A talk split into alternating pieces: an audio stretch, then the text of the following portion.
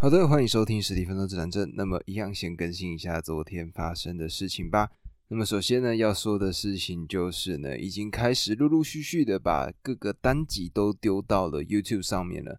那现在呢，应该已经丢到了八九十集的这个地方。那么，应该在这个礼拜之内吧，就会把所有的单集全部完成上传。那么，除此之外呢，就是我呢会把里面的一些片段。剪出来，然后呢，变成像 TikTok 这样子短的影片。那各位呢，就可以在看这种短的影片里面学到一些小的知识、小的技巧。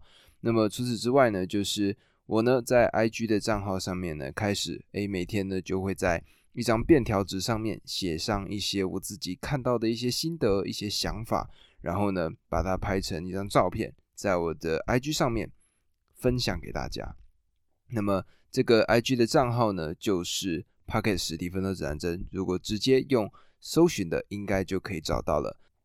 那么昨天呢，就重新检视了一下自己的工作的模式，然后就觉得说，哎，我还有很多的事情还没有做到。然后我觉得呢，我可以把它做得更好。那么就在这个过程中呢，就开始去思考，说我可以从哪些地方来做变化。那么便条纸呢，就算是一个我自己的一个小小的优势吧。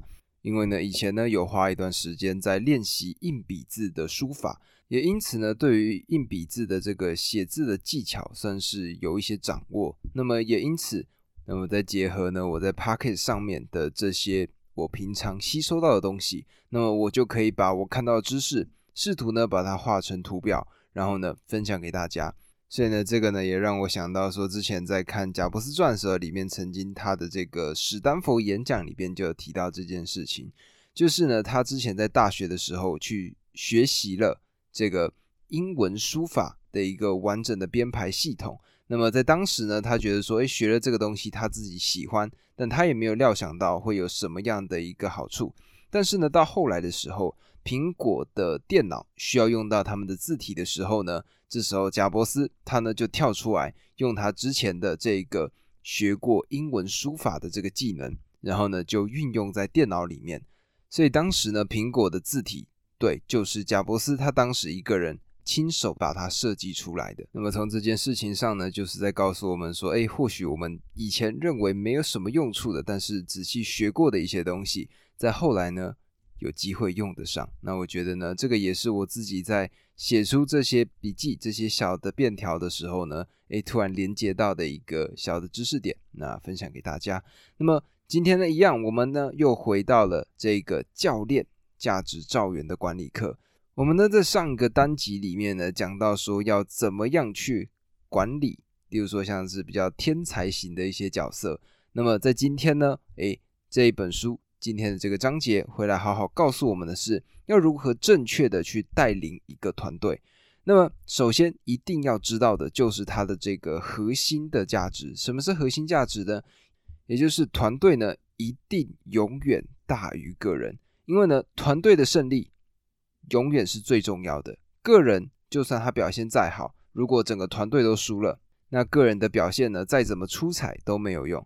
这个举个篮球比赛的例子就好了。我们会记得在输的那一方那个得分最高、表现最优秀的人吗？基本上不会，因为呢，时间过去久了之后，我们永远会记得的就是，哎，那一年的比赛，那个冠军是谁？冠军的队伍是谁？我们不会记得个别的球员。那么这个呢，就是一个带领团队一个非常重要的事情，必须要让所有人都知道，团队是绝对第一优先的。那么。团队好了，每个人才会变得更好。那么这边呢，也让我想到的是我在之前看过的一个纪录片。那我应该在之前的单集也有跟各位介绍过，就是《最后机会大学》。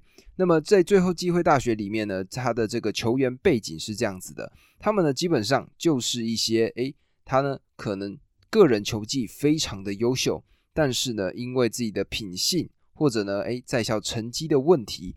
那么他们没有办法进入美国最顶尖的那些篮球强校来念书，那么没有办法来到强校念书呢，他们就只好屈就来到了这个叫做中间的一个转技站的学院。在这个学院里面呢，他们要做的事情就是第一个打好篮球，第二个就是他们必须把自己原先的品性或者是学业这件事情给处理好。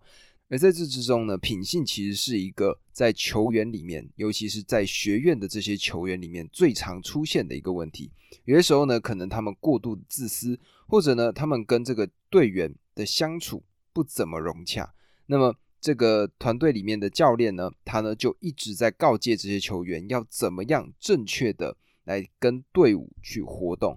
那么我猜有些人应该不太了解美国的篮球界的生态。那么基本上呢，美国呢就是各种高中的五星的运动员。那这些运动员呢，他们呢就会被招进去厉害的顶尖的大学。他们呢会获得全额的奖学金，所以呢，在这个过程中，他们是跟学校有签约的，学校呢会提供他们最好的资源，然后让他们可以好好的专心的为学校打球。那么各位有听出来了吗？他的状况就是他们会找高中的球员，那么这个另外一个意思就是大学的球员如果要转校进去，他的门槛绝对更高。所以呢，首先要怎么样让这些顶尖的大学注意到这些在技术学院的这些学生呢？其实最重要的就是这些学院的学生必须要拿到冠军。那拿到冠军之后，他们呢才会去考虑，诶，里面有些球员可能表现的比较出彩，然后再考虑挑选他们。那么这个呢，就是很重要的。我们刚刚提到的队伍绝对大于个人，因为要先赢球了，那赢了球成为冠军。这些大学才会开始想要招募他们。如果没有这么做，那么这些大学根本压根不会把他看在眼里。这个呢，也是如果身为一个管理者、一个领导者，必须要让所有人知道的事情，就是团队必须永远大于个人。当团队呢都往同一个目标去迈进的时候，哎，所有人的力气全部集中在一起，那更有机会可以达到。那如果呢太过于强调自己的个人表现的时候，会怎么样？就是对，大家都在使出全力，但是可能是相互拉扯。那么这个呢，对团队的效应是不好的。那么这个呢，是身为一个管理者一定要注意的事情。那么拥有了这样子的一个核心的概念之后，接下来要怎么样来找团队的成员呢？那么团队的成员，各位可以理解一下，就是去想象打造一下一个美国梦之队，也就是最强的一个队伍，要以什么样的条件去找这些？你需要的人员呢？那么第一个一个很重要的一个核心的概念就是，他呢被分配到的任务是你如果去做，你还是会输给他的。等于说你呢把它放在那个位置，他呢是绝对会发光发热的。那么换言之呢，就是尽量的去找那些比你还要聪明、比你还要好的人。那么到底要怎么样确切的找到你需要的人才呢？在书中提供了四个主要的条件。那么第一个呢，就是他必须聪明。那这个聪明呢，并不是说，哎，他呢一定要是哪一间名校毕业的，而是他呢对于这个知识的延展性非常好。什么意思呢？就是把他丢到这个地方，然后他呢就可以迅速掌握这个能力，掌握这个知识。他呢可以同时去了解到很多不同领域的东西。那这个呢是一个他的第一个条件。第二个条件呢，就是他呢有办法做到努力工作。第三个条件呢，就是他必须正直而且可靠。第四个条件呢，就是必须具备一个很难被定义的特质。那这个特质叫什么？叫做恒毅力。那么如果讲到这本书呢，恒毅力，那我想呢，诶，如果今天这个教练的单集我呢可以把它完结的话，我下一本呢就可能就会来考虑介绍一下恒毅力这件事情。那么如果呢把它讲的稍微简单一点，用一句话把它带过的话，恒毅力呢就是那种。面对到挑战的时候不会害怕，而且呢，就算失败了，还会再度去尝试，直到成功为止的这样子的一个人。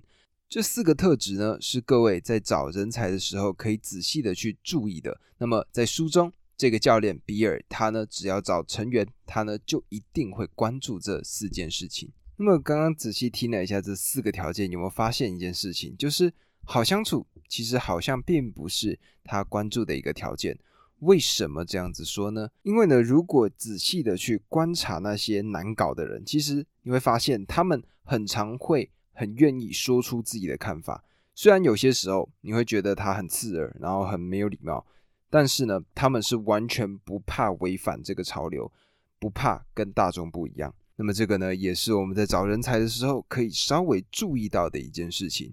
那么接下来，哎，我们把这些团队的成员全部找齐了之后。下一件事情是什么？就是培养团队之间的默契，也就是去培养他们之间的感情。那要怎么做呢？在书中，比尔的这个做法是这样子的：他呢就把两位不常共事的人放在一起，然后指派他们去做一件事情。那么在这样子的一个情况下呢，两个人就不得不合作嘛。那在这过程中呢，两个人就会培养出他们的一个合作模式。举例来说，像一九九二年的美国梦幻队，它就是这样子。美国梦幻队呢，它就是找来了全美国最厉害的那些 NBA 球星。那像当时的 Michael Jordan 或者呢 Magic Johnson、Larry Bird，那这些呢都是非常厉害。那么在 NBA 呢都是历史级的伟大人物的这些球员。那么当时呢他们的教练是怎么做的呢？他们呢就是透过分派宿舍，就是让这些球员呢在住宿舍的这个过程中，让他们去互相的共识、互相的了解。那么如果呢各位可以去找找看，在一九九二年。梦幻队他们打出来的这个 play 就会发现说，他们的整个打球的感觉就是行云流水，你并不会感受到有任何一丝的破绽。有的时候呢，明明掉球了，但是突然就有个球员冲出来，把这个球呢往某一个方向一抛，在那个位置明明原先没有人，突然就有一个人窜出来，然后呢把球抓在手上，突然就冲上去就灌篮了。这个呢就是梦幻队在这样的一个过程中，教练呢去培养他们的一个。共识的方法。那么除此之外呢，也可以写一个叫做同事的回馈意见调查表。在这个调查表里面呢，可以包括的是四个方面。第一个方面是工作的表现，那第二个方面是跟同事之间的关系，第三个方面是他的管理还有领导的能力是怎么样，第四个方面是他的创新能力是如何。那么透过一个同事之间的这个互评呢，自然而然的就可以找到这个人他的强项是什么，弱项是什么。那么，在 Netflix 这一本《零规则》里面，其实呢也有提到类似的事情，就是呢，他们每年在结束的时候，年底的时候，就会有这样子的一个聚会。在这个聚会呢，两个员工可能有过共事的经验的人呢，他们呢就会对坐在一起，然后这时候怎么样？他们呢就会互相抛出一个问题，就是：诶，我今年有什么事情做得很好？还有我今年有什么事情做得不好？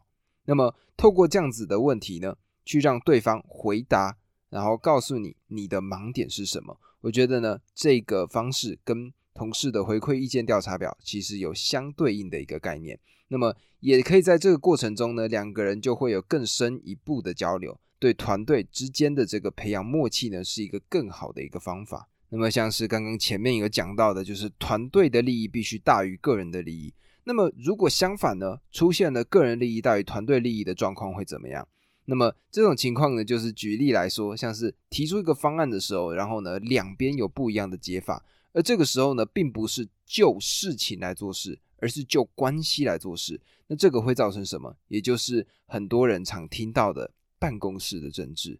办公室政治呢，它呢会让所有原先对公司会有更好方案的一个做法呢，因为这样子的一件事情拖累了。那么要怎么样去解决它呢？其实最重要的就是，你如果是身为一个领导者，你呢必须很长的去跟这些员工单独的做面谈。那么在这个面谈的过程中呢，你就可以发现一些他们之间，诶可能有一些什么样的问题。那么进而呢，你就有机会去处理它。那么身为一个管理者、一个领导者呢，那最重要的就是你必须要点出这个问题。如果有办公室政治，最应该遏制这件事情发生的人就应该是你。那么讲完了办公室政治的这个部分之后呢，我们再来聊一个负面情绪的问题。什么意思呢？就是今天诶，可能在这个团队之中呢，有做某件事情，以球队为例子就好了。今天呢，球队的比赛基本上不一定每次都会赢嘛，有些时候就会输，或者呢，甚至遭遇了连败这样子的一个低潮。那么，在面对到这样子的事情的时候，团队的成员呢，大部分的时候都容易被这种负面情绪所困扰。但是，如果你今天身为一个领导者，你呢就必须要拔高一个维度去看待这件事情。那么，我们要怎么样去解决这个负面情绪呢？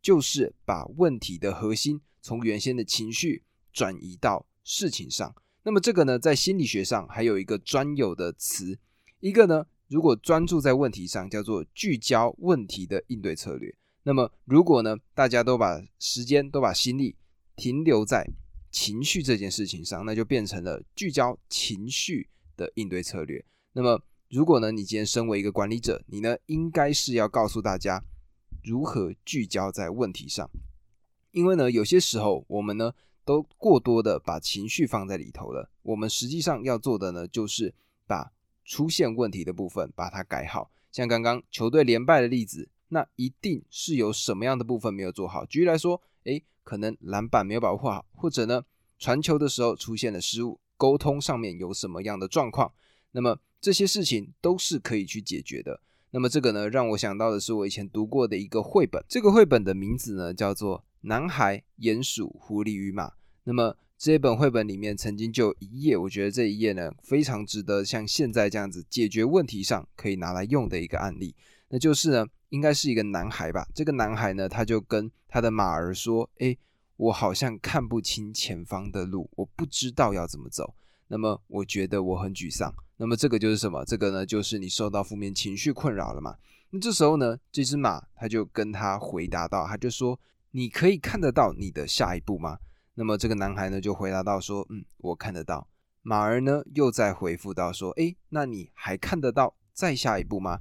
那么。这个男孩呢，又回答道：“嗯，我还看得到。”那么这时候呢，马儿就告诉他：“把你的下一步踩稳、踩好，然后持续前进就好了。”那么这个呢，其实就跟我们在面对到负面情绪、团队处理到这种负面情绪的时候，我们应该要做的事情。我们若身为一个管理者，身为一个领导者，最重要的就是我们要让团队透过处理事情。